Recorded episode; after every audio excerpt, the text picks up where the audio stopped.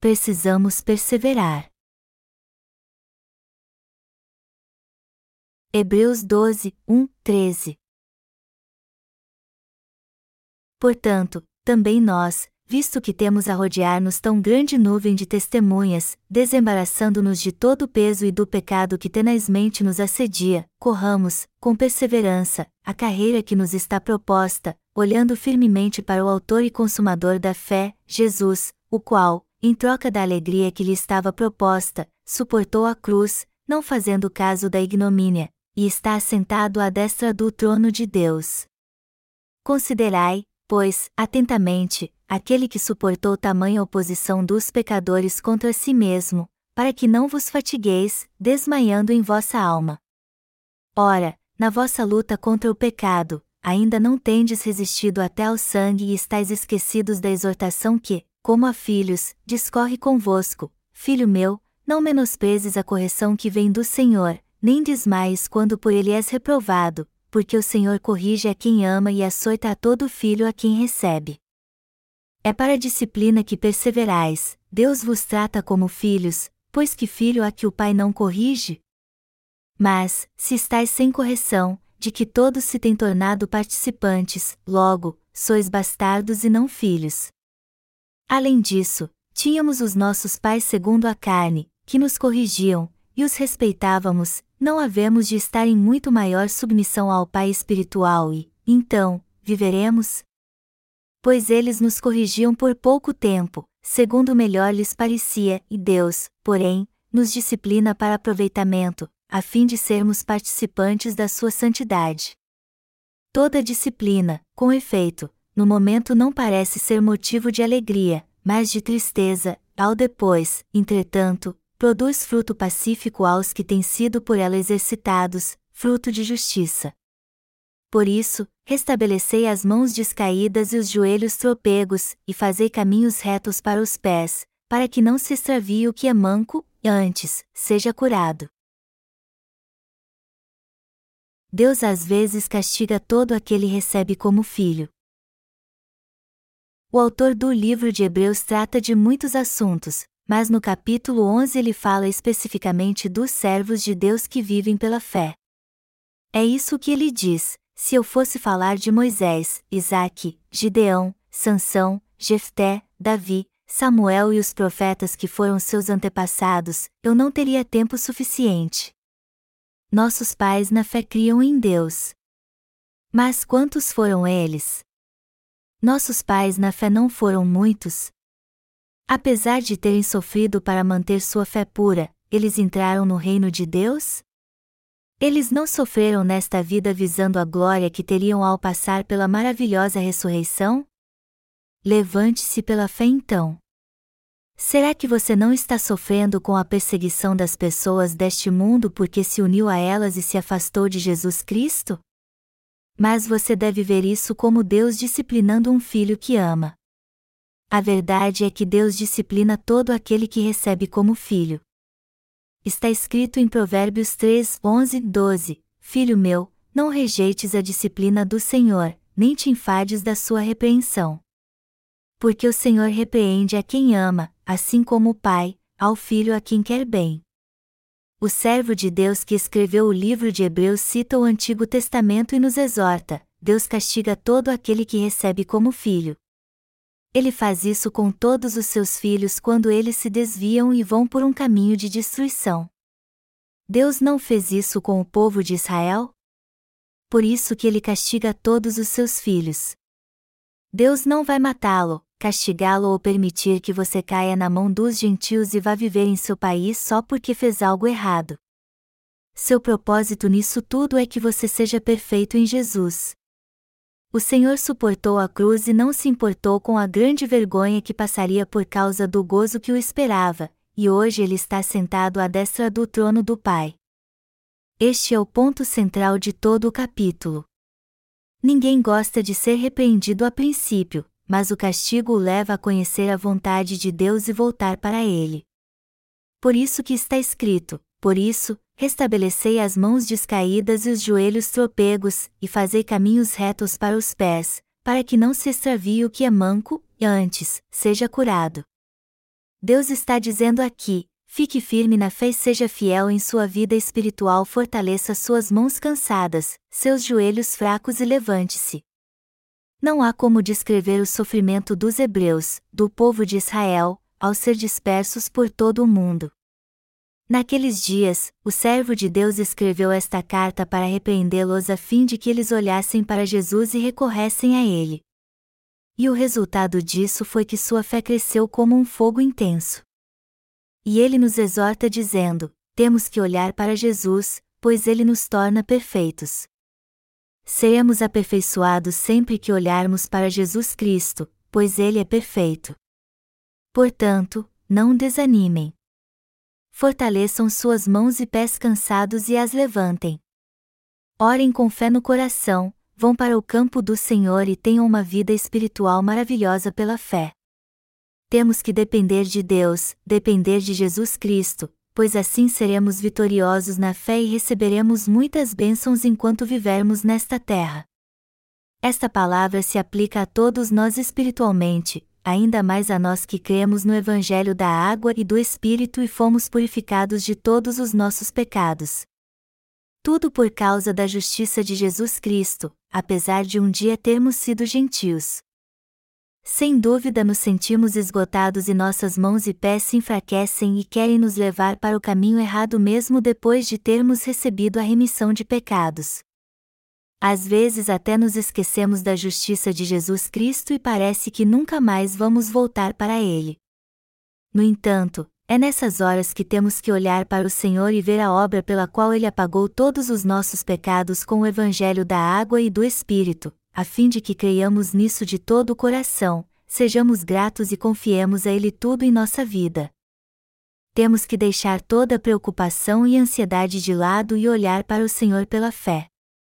Só assim seremos perfeitos e nossas forças serão renovadas para seguirmos Jesus Cristo pela fé.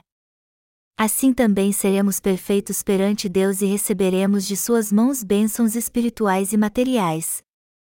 Todos nós somos fracos, e tudo que os hebreus passaram, nós passamos também. Todos que aparecem no livro de Hebreus são nossos pais na fé. Portanto, temos que segui-los e prosseguir nossa vida espiritual tendo nossos olhos em Jesus, o Autor e Consumador da nossa fé. Sem dúvida alguma temos que perseverar para prosseguirmos com nossa vida espiritual e continuarmos nossa caminhada da fé. Precisamos perseverar na nossa vida espiritual. Precisamos ter fé na nossa vida espiritual, assim como perseverança. Romanos 5, 3 e 4 diz: Também nos gloriamos nas próprias tribulações, sabendo que a tribulação produz perseverança, e a perseverança, experiência, e a experiência, esperança. Precisamos perseverar na nossa vida espiritual. Deus quer que perseveremos e nos ensina que Ele concede suas bênçãos àqueles que suportam as provações. Apesar de sermos fracos, podemos ser fortalecidos e ficar firmes tendo uma fé perfeita sempre que olhamos para a justiça do Senhor. Se fizermos isso, com certeza nossos pés ficarão firmes e poderemos continuar levando uma vida espiritual na nossa caminhada da fé. Os judeus citados no livro de Hebreus foram dispersos por todo o mundo conhecido da época, mas até que viviam bem lá. Por quê? porque perderam sua nação e sabiam que seriam ainda mais perseguidos se não se adaptassem à vida carnal de onde viviam. Muita gente vive muito bem neste mundo, inclusive os judeus. Mas muitos deles conhecem Jesus Cristo e o receberam como seu Salvador. Só que eles também serão castigados por Deus. Quando forem perseguidos, os judeus vão reconhecer Jesus como seu Salvador, se arrepender e voltar a ter a fé verdadeira. E muitos deles já começaram a sofrer, como temos visto. Precisamos orar por Jerusalém e por sua salvação. Quando assistimos ao noticiário na TV, vemos que os judeus vivem muito bem nos Estados Unidos. E felizmente há muitos entre estes judeus dispersos que creem em Jesus. Temos que orar por eles. Por quê? porque no livro de Hebreus capítulo 12 o Senhor fala daqueles que creem nele. Os judeus precisam se arrepender, deixar o pecado e voltar para Cristo. Eles precisam voltar para Jesus Cristo porque são descendentes de Abraão. Deus disse claramente que irá repreendê-los no fim dos tempos a fim de que eles se voltem para Ele. Por isso que Deus quer levantar servos dele que preguem o Evangelho da água e do Espírito, e Ele com certeza fará isso. Ele disse no Antigo Testamento que enviaria o Salvador. Sendo assim, os judeus dispersos que lerem os sermões contidos em nossos livros e os que têm o Espírito Santo em seu coração devem pregar para o povo escolhido. Quando preguei sobre as duas oliveiras que há no livro de Apocalipse, eu disse que Deus levantará seus servos em meio ao povo de Israel. Também disse que eles pregarão sobre Jesus Cristo para seu próprio povo, que eles irão conhecê-lo e crer que ele é o Messias que tanto esperam, e que eles serão salvos e assim a vontade de Deus será cumprida. E isso é verdade. Temos que orar para o povo de Israel ser salvo dos seus pecados e viver pela fé. Hoje temos tantos soldados treinados como as nuvens do céu, mas precisamos ver se alguns deles estão inclinados para o mundo ou já se desviaram do caminho correto e estão lutando contra nós e a justiça de Deus. É difícil levar uma vida espiritual, mas temos que seguir firmes na nossa caminhada da fé. É assim que levaremos uma vida espiritual correta, ou seja, se continuarmos a caminhada da fé, certamente alcançaremos nossos objetivos. Mas se desistirmos no meio do caminho e não alcançarmos nossos objetivos, isso não é uma vida de fé correta. Devemos sempre olhar para Jesus Cristo, nosso Senhor, continuar a caminhada da fé e segui-lo em qualquer circunstância. A igreja é o lugar onde as pessoas podem vir e se arrepender por ter enganado alguém? É um lugar onde as pessoas deixam de fumar. Isso é algo que alguém jamais deve fazer enquanto segue a Cristo. Nós não precisamos dizer às pessoas o que elas não devem fazer. Elas mesmas têm que entender o que é errado. Há muitos que não estão na igreja mas levam uma vida mais justa do que os que fazem parte dela. Há muitos que estão levando uma vida de retidão, humanamente falando. O propósito de se crer em Jesus é se tornar um bom samaritano? Para que Jesus veio a este mundo, foi batizado por João Batista, morreu pregado na cruz derramando todo o seu sangue, ressuscitou dos mortos e voltou para o reino dos céus. Ele fez tudo isso para nos tornar justos? Eu vou perguntar de novo: Jesus veio a esta terra, foi batizado, morreu na cruz e ressuscitou dos mortos para nos tornar justos porque havia muitas pessoas más neste mundo? Jesus não quer que sejamos apenas pessoas boas e justas. Algumas igrejas fazem um trabalho social junto aos idosos e os ajudam de várias maneiras, e uma delas é reunindo sem teto e dando a eles roupas e alimento. Mas só porque eles estão fazendo isso, nossa igreja deve fazer também? Jesus veio a este mundo, foi batizado por João Batista, morreu na cruz e ressuscitou dos mortos só para agirmos como estas pessoas? Isso está totalmente errado. Se pararmos para pensar nisso por um momento, veremos que o Senhor não veio a este mundo para nos tornar pessoas moralmente corretas. Seu propósito é que creiamos no Evangelho da água e do Espírito e recebamos a remissão de pecados. Foi Jesus Cristo que nos disse que devemos ser purificados dos nossos pecados e nos tornar filhos de Deus para herdarmos a vida eterna. Mas os que possuem uma fé errada sofrem como os judeus que foram dispersos no mundo. Jesus disse que somos a luz do mundo, então somos mesmo a luz deste mundo em que vivemos. Não há ninguém neste mundo que resplandece a luz da verdade como nós. Temos que continuar nossa caminhada da fé crendo em Deus como nossos pais na fé, que assim andaram antes de nós. Enfim, temos que continuar orando pela salvação do povo de Israel. E devemos fazer isso porque Deus disse que seu povo vai se arrepender e voltar para Jesus Cristo e isso acontecerá mais rápido do que pensamos porque o mundo tem passado por grandes mudanças. Amados irmãos, temos que olhar para Jesus, levantar nossas mãos cansadas e fortalecer nossos joelhos fracos. temos que escolher o caminho certo para trilharmos as veredas da justiça.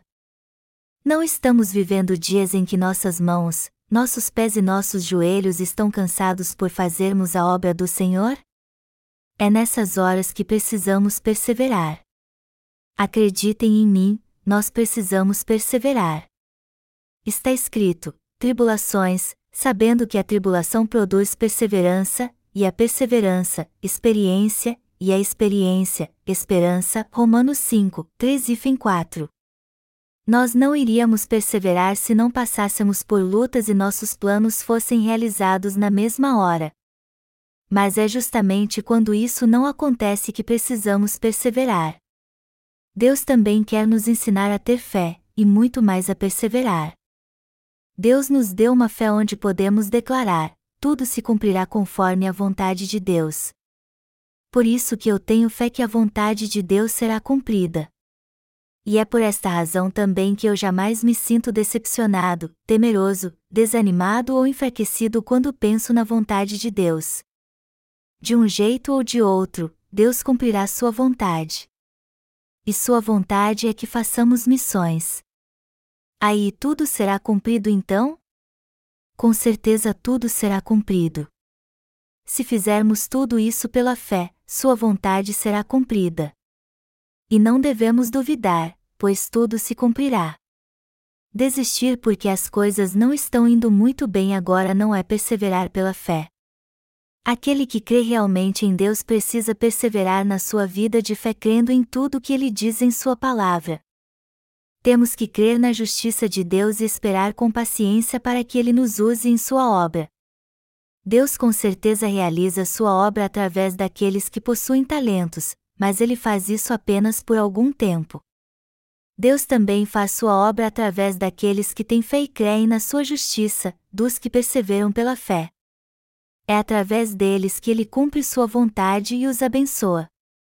Portanto, temos que perseverar pela fé crendo na palavra de Deus. Temos que perseverar. O que mais precisamos na nossa vida espiritual é de perseverança. E a verdadeira fé e perseverança é crer assim: se essa for a vontade de Deus, com certeza vai se cumprir. Tudo acontecerá conforme ele prometeu. O meu desejo é que Deus lhes dê uma fé e perseverança abundantes.